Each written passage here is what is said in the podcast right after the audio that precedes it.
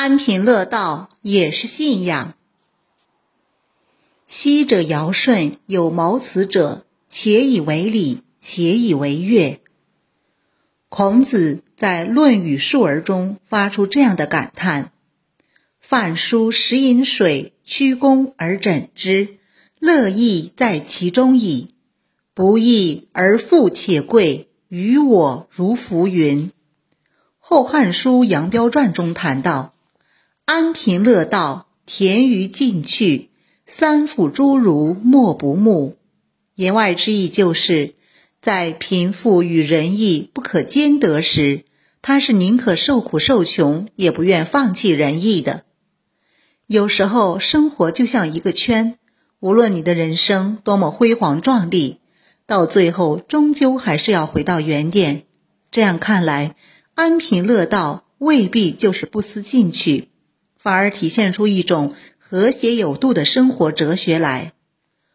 王阳明在《出至龙场至所指结草安居之》中说：“昔者尧舜有茅茨者，且以为礼，且以为乐。”意思是说，上古时候的尧舜都住过茅草棚，他们一样讲究礼仪，一样喜爱音乐。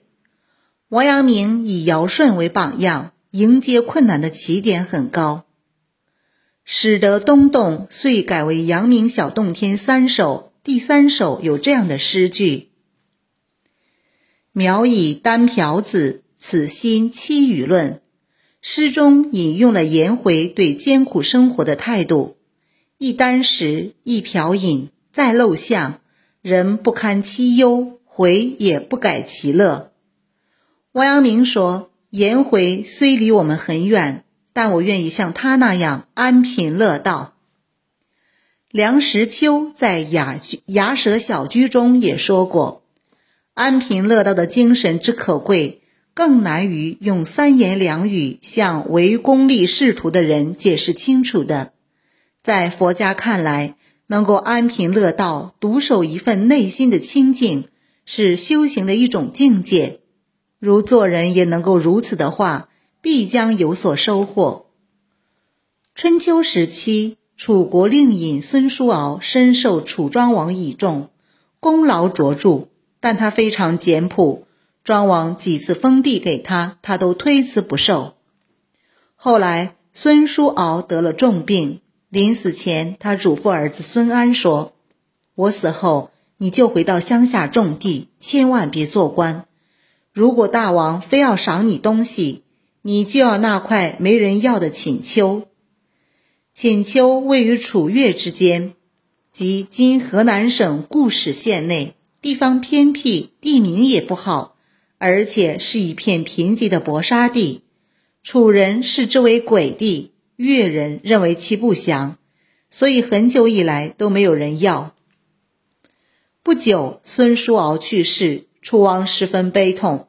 便打算封孙安为大夫，但孙安百般推辞，庄王只好让他回家去了。孙安回家后靠打柴为生，日子过得十分清苦。后来楚王听从幽梦的劝说，派人把孙安请来封赏。孙安想起了父亲的遗命，就要了寝丘那块薄沙地。按楚国的规定，封地延续两代。如果其他功臣想要，就要改封其他功臣。因为请求太贫瘠了，功臣们在请赏的时候都忘了那里。于是孙叔敖的子孙十几代拥有这块地，得以安身立命。光彩夺目的金子会引起人们激烈的争夺，金光大道上挤的人太多了，反倒不如独木小桥幽静和从容。孙叔敖的不争未必是不思进取，反而是一种和谐的生活哲学。什么是衡量人生成功的标准？是财富、权力，还是享受一份粗茶淡饭的宁静日子？在王阳明看来，安于贫困生活，以学习和掌握圣人之道为乐，不被现实与名利所扰，便能找到自己的人生意义。便是一种成功的表现。明代诗会在《幽闺记·仕女随迁》中说：“安贫乐道俱如，皆怨是何如？但孜孜有志笑鸿鹄。”如果沉浸在世俗名利中不能自拔，一心追求欲望的满足，那么还不如在宁静中享受简单的幸福。